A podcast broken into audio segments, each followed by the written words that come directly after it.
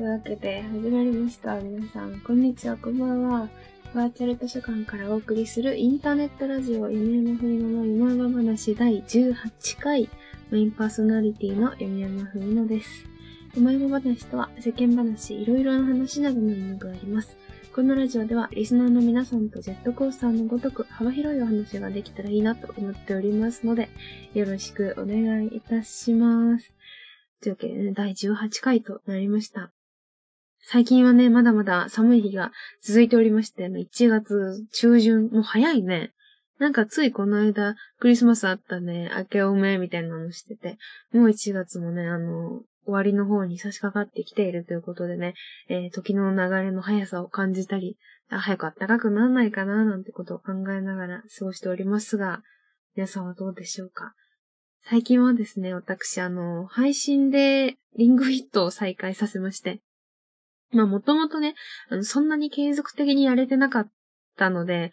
どうにかせんとなと思ってて。で、どうせ自粛期間ですから、まあ、そうでなくても割と引きこもってるんですけど。その間にね、運動を全然してないから、さすがに、やばいなと思って。筋肉ね、昔あったんですけど、運動してた頃があったので、もうその頃に比べたら本当になくて体脂肪率とかが上がって、上がっていくばかりで、さすがにやばいな、うん、運動しないと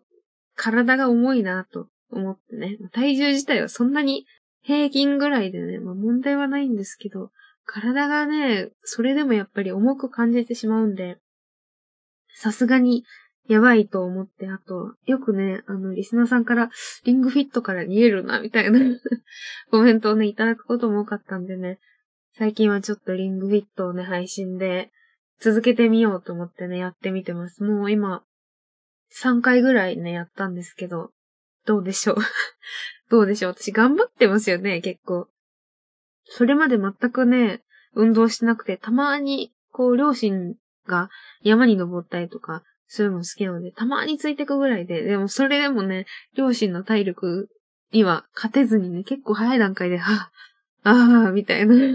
そんな感じでね、あんた大丈夫？みたいな。もう疲れたの？ってね、言われることが多かったんでね、ちょっと今後は、まだまだ、私、21で若いのでね、若さを活かしてね、え、もう疲れたの？って言ってやりたいなと思って、っていうのは嘘ですけど、ちょっとね、あの、体力作りをね、まあどうせ家にいる時間長いんでね、こういう時、やっぱやった方がいいよなって感じでね、頑張っていこうかなと思っておりますのでね、普段運動なかなかできてないよっていう方はね、リングフィットがなくてもね、そこでなんか動きを真似してみたりとか、一緒に体のね、あの、健康を取り戻すっていうね、やり方あると思いますので、ぜひぜひ一緒に頑張りましょう。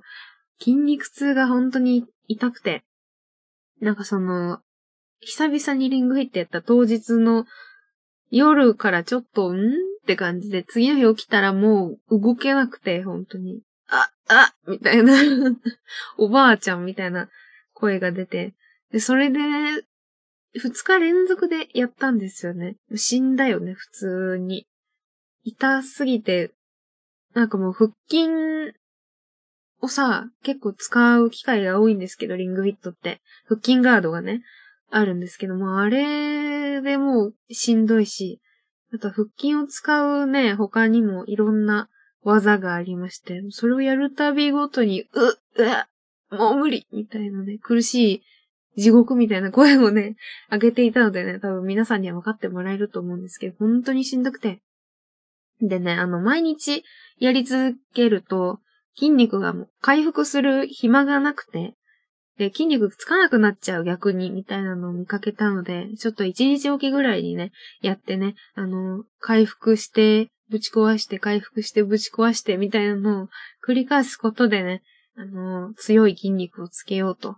そういう魂胆でやらせていただこうと思っておりますので、よろしくお願いします。ちょっと運動頑張ろう、本当に。本当に出ないから、外に。今のうちですよね。まあ今は特に、まだまだね、あの、緊急事態宣言でしたっけ？あれが、また拡張されてね、あの、地域がね。なんでね、もっと厳しくなったなと思うんですけれども、その間にちょっとね、頑張っとこうかなって。どうせやることないし。どうせやることないってことはないんですけどね。VTuber 活動ぐらいですかね、最近やってることは。なんでね、ちょっと頑張ろうかなと思いますので、お付き合いよろしくお願いします。では今日は普通大ベース普通お宝、え読んでいこうと思います。貸し出しネームゴーヤンさんよりいただきました。ありがとうございます。弓山文乃さん、こんばんは。こんばんは。ラジオいつも楽しく聞かせていただいております。えー、昨年 VTuber の皆さんが1年を楽しそうに振り返っているのを見て、私も1年の振り返りをやってみたいなと思いました。あ、工事の音入ってたらごめんなさい。そこである漫画にあった、えー、使い捨てカメラを使った1年の振り返りをやろうと決意しました。ああ、なんか陽キャがよく使ってる、映るんですみたいなやつですか？もしかして。年の初めに使い捨てカメラを買い、1年かけて使い切るというものです。すぐには見れないアナログだからこそ振り返りにはいいんじゃないかと思っています。27枚に凝縮された2021年が今からとても楽しみです。えー、この使い捨てカメラのフィルムの中に弓山のイベントがあればいいな、なんてのも思ったりしてます。とのことありがとうございます。いいですね。なんか、ツイッターでさ、輝いてるインフルエンサーとかがさ、映るんですを思って、なんかね、写真に写ってたりとかして、ほー、映るんですとかで撮るの流行ってんだ、みたいなね。ちょっとあの、若干、陰キャ、車に構えがちなんでね、ちょっと、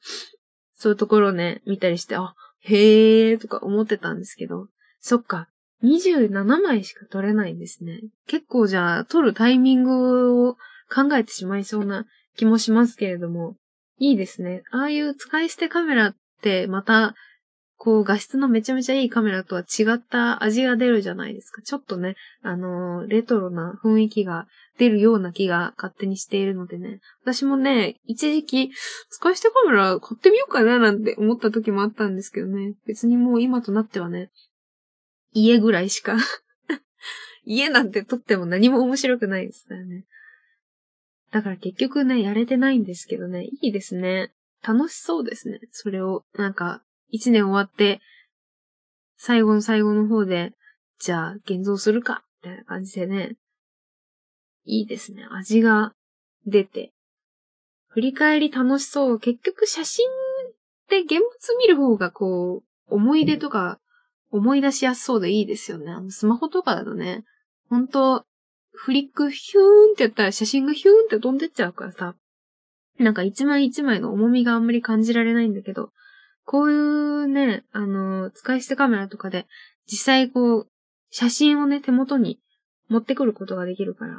これはもっと振り返りをしっかりできる気がしてね、いいんじゃないかなと思いますのでね。ぜひね、あの、今年1年はね、写真撮ってみてね、どんな感じだったっていうのをね、ツイッターでつぶやいたりとかね、してくれたら嬉しいなと思います。私もなんかね、イベントとかやれたらいいですね。このご時世できるかどうか1ミリもわかりませんけどね。いつかできたらいいなとは思っているのでね。まあ、まったりやって、イベントできるぐらいになれるように頑張ろうと思いました。お便りありがとうございます。じゃあもう一個読もうかな。えー、貸し出しネームベルトの煮込みさんよりいただきました。ありがとうございます。いや、ふみのたん、元気ムチムチかな最近はちょっとお腹がぶち壊れててあんまりムチムチ、あー、お腹の中はムチムチかもしれないですね。え、久しぶりにお手紙を送ります。先日、昼休みに会社近くの中華料理屋に行った時に悲しい出来事がありました。そちらは5年くらい前に始めたお店で、土日の出勤の際に行くくらいの頻度でお料理が出てくるのが早く、大変便利なお気に入りのお店です。私はいつもはご飯物だったのですが、珍しく麺類と餃子を注文しました。今回は塩。塩ラーメンいいね。3、4分待てば、ラーメンが出てきました。さすがに今の時期はお客さんが少ないので早いな。そう思いながらラーメンを確認しました。透明なスープを覆い隠さんとするもやしとネギ、熱いチャーシュー、そして煮卵と全く見えぬ麺。二郎系ではなく、ただただもやしが多いのです。まあ、健康的ですね。さっぱりとしつつも、香辛料が少しばかり顔を覗かせる上品な味の中に、ほのかに香る柚子。あ、いいな私はそれを食べ終え待ちました。5分が過ぎ、10分15分。しかしいつまでも来ないのです。餃子が。楽しみにしていた餃子が。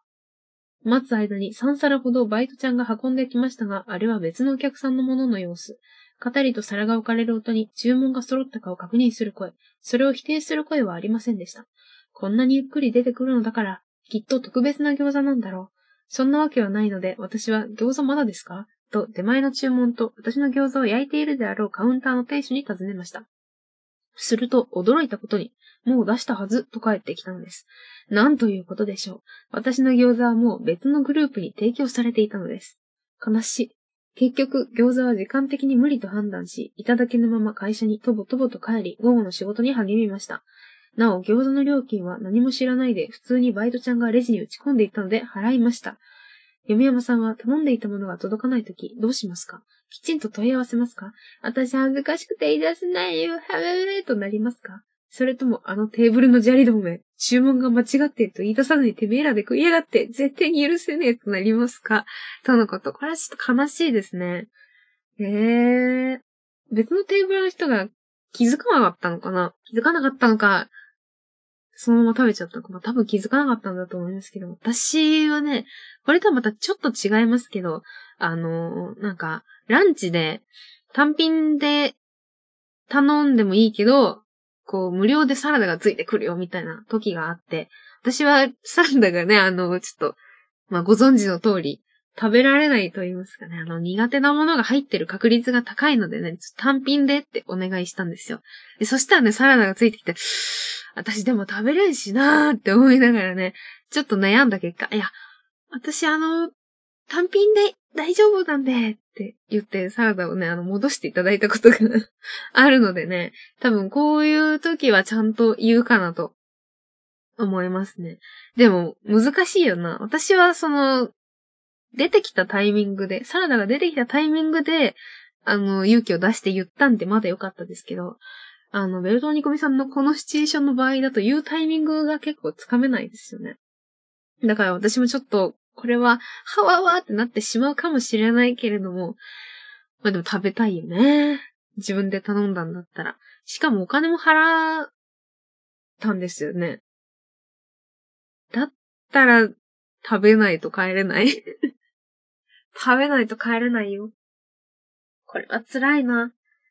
まあ間違いっていうのはね、誰にでもありますからね。まあしょうがないとは思いますけど、なんとかね、言って、食べないと多分気が済まないと 思うし、またはね、あの、レジでね、お金入れられてたら、あ、それうちのテーブルに来なかったんでって言うかなと思います。なんか前にね、これももう一個思い出したんだけど、お店で買い物した時にね、あの、お金払おうと思ったら、なんか、やけに金額が高いなっていう時があって、で、ありがとうございましたって一回店を出たんですけど、あの、レシート確認したら、全部2倍、2倍で計算されてて、かける2になってて、え、え？うんと思って、これはさすがにちょっとなって思ったんでね、あの、戻って、すいません、これあの、全部かける2になってるんですけどって言ったことあるな。意外と、そういう時は私ちゃんと言うかもしれないな。まあ、お金は大事ですから。お金が大事だからっていう理由かもしれないけど。でも本当に、ほんのちょっと違ってるぐらいだったらね、また選択も変わったかもしれないんでね。まあ、一概に、このベルトニコミさんの状態になった時どうするかっていうのはね、言えないですけれども。んでも、やっぱ、そのまま帰ることはできないなとは思いましたね。皆さんはこんな経験ありますでしょうか？いやさすがに嫌だな食べたい 食べたいなつって思いますけど。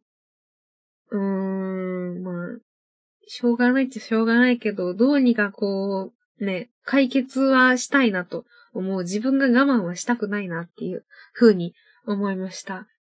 また次行った時は餃子食べれたらいいですね。お便りありがとうございました。それでは、えー、今日はですね、えー、推薦図書をね、どんどんと読んで、それで終わりにするっていうね、推薦図書会、文学少女らしい、えー、ラジオに今回なると思いますので、よろしくお願いいたします。声優になりたい、そこの君。読山学院声優科では現在受講生を大募集本格的なレッスンと気軽な地獄で1ヶ月デビューも夢じゃないさあ君も夢に向かってレッツチャレンジ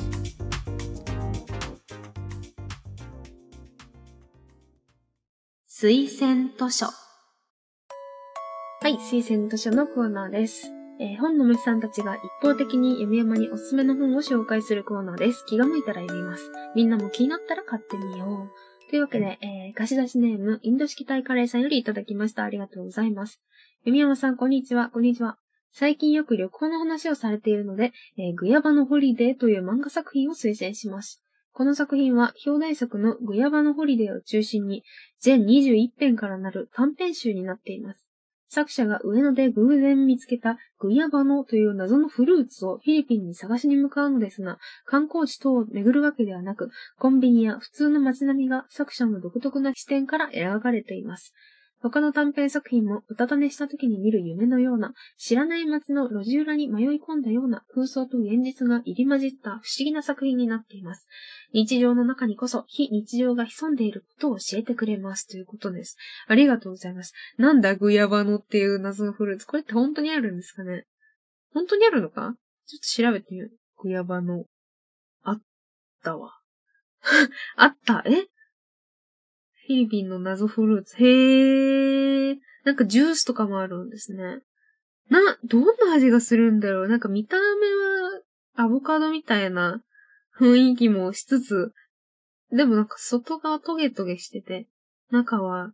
種がしっかり入ってますね。へー、すごい。まだまだ知らないフルーツとかっていっぱいあるんですね。これ面白いのかなか。やっぱ国が違うからね、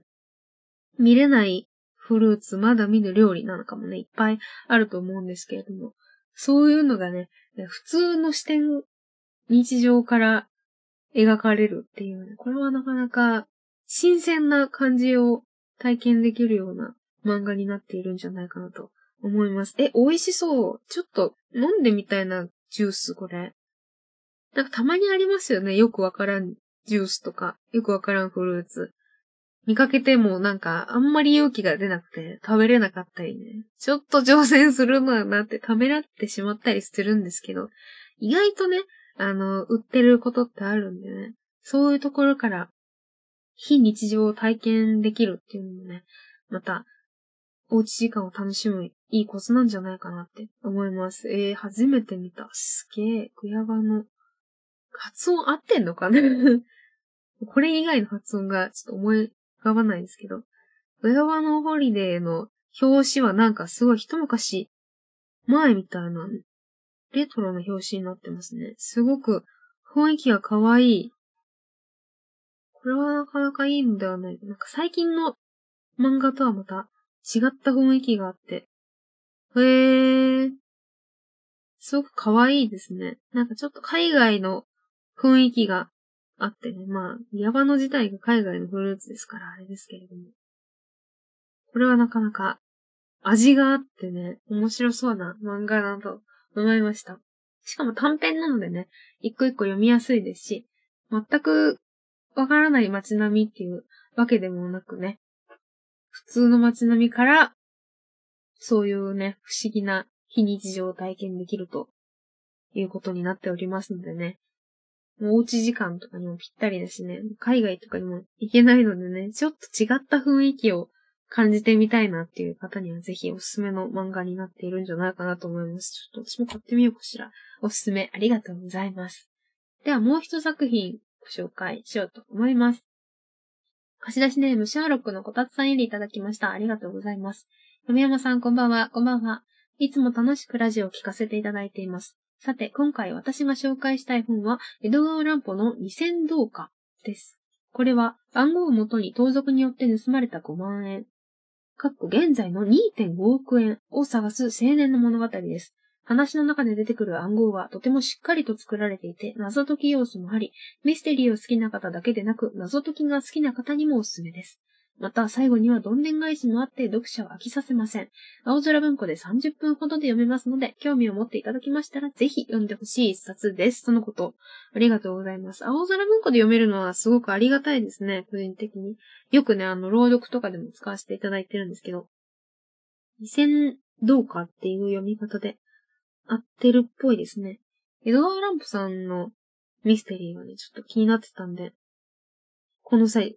ぜひ読んでみたいなと思いました。これ朗読でやってみてね、みんなと謎解き考えるっていうのもいいですし、まあしっかり朗読っていう感じじゃなくてね、まったりって感じにはなると思いますけれども。いや謎解きいいっすよね。なんか私は、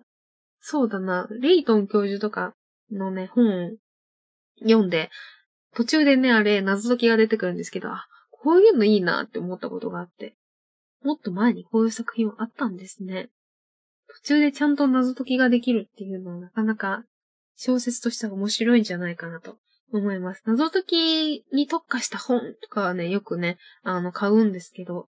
こういう物語の中に謎解きが入ってるっていうのはね、没入感がさらに増すと思いますのでね、これはいいんじゃないかなと思います。謎解き好きな方ね、あの、私のリスナーさんの中にもね、ちょいちょいいらっしゃると思いますし、あとあれ、リアル脱出ゲームとかもね、言ってる方を見かけるのでね。いや、本当に生きてー、謎解き。今でオンラインとかもね、ありますからね、いろんな楽しみ方できるんですけどね。まあ、手っ取り早いですね、この本で謎解き体験できるっていうのは。しかもこれだったらね、一人でもできますしね。あの、何人かでも一緒に考えることできるのでね。誰にでもあった本なんじゃないかなと思います。マジで謎解き行きたい。リアル脱出ゲーム行きたいんですよね、私。もう今はなかなか外に出られないですからね。行けないんですけど、最近はオンラインでもね、こう、何人かでね、メンバー集まって、実際チケットを買って、ズームかなんかですかね、オンラインでも謎解きができる、脱出ゲームができる、まさかの自分の家から脱出ゲームができるっていうこともあるみたいなのでね、もしね、この本とかを読んでね、謎解き気になるな、脱出ゲーム気になるなって方はね、そういうのに参加してみてもいいんじゃないかなと思いました。お便りありがとうございます。えー、この他にもおすすめの本がね、ございましたら、ぜひぜひ、山山ふみのの山々話お便り係までお便り募集しております。漫画でも小説でも、雑誌でも何でも大丈夫ですので、お待ちしております。推薦図書のコーナーでした。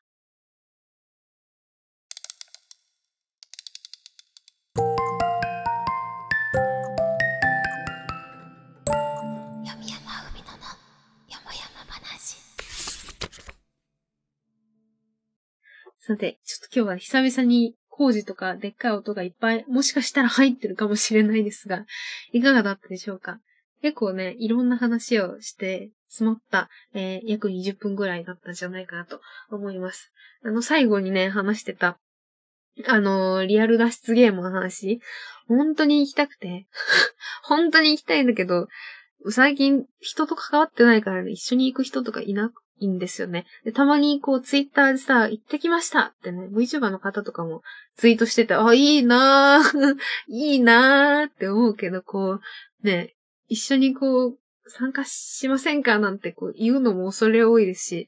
ね、私、なんか誘っても、みたいな、めちゃめちゃ弱、弱気で、いつもタイムラインを眺めてるばっかりなのでね、いつかはこう人を集めてね、一緒に脱出ゲームなんかやれたらいいなって思ってます。すごいな、孤独の人みたいになっちゃった。けどね、いつかやってみたいな。まあ、大人数がね、あんまり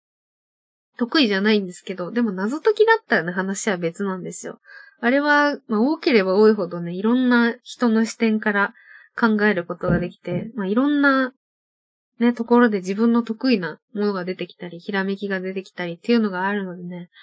あれはね、初めての人とかでもね、一緒に割と頑張れますね。実際私もね、行った時にね、まあ、大抵、もう二人とか三人とかで一緒に行って、で、それで十人の一チームで、初めての人が7人ぐらいいて、っていうのをね、よく体験してたんですけど、あの時は全然、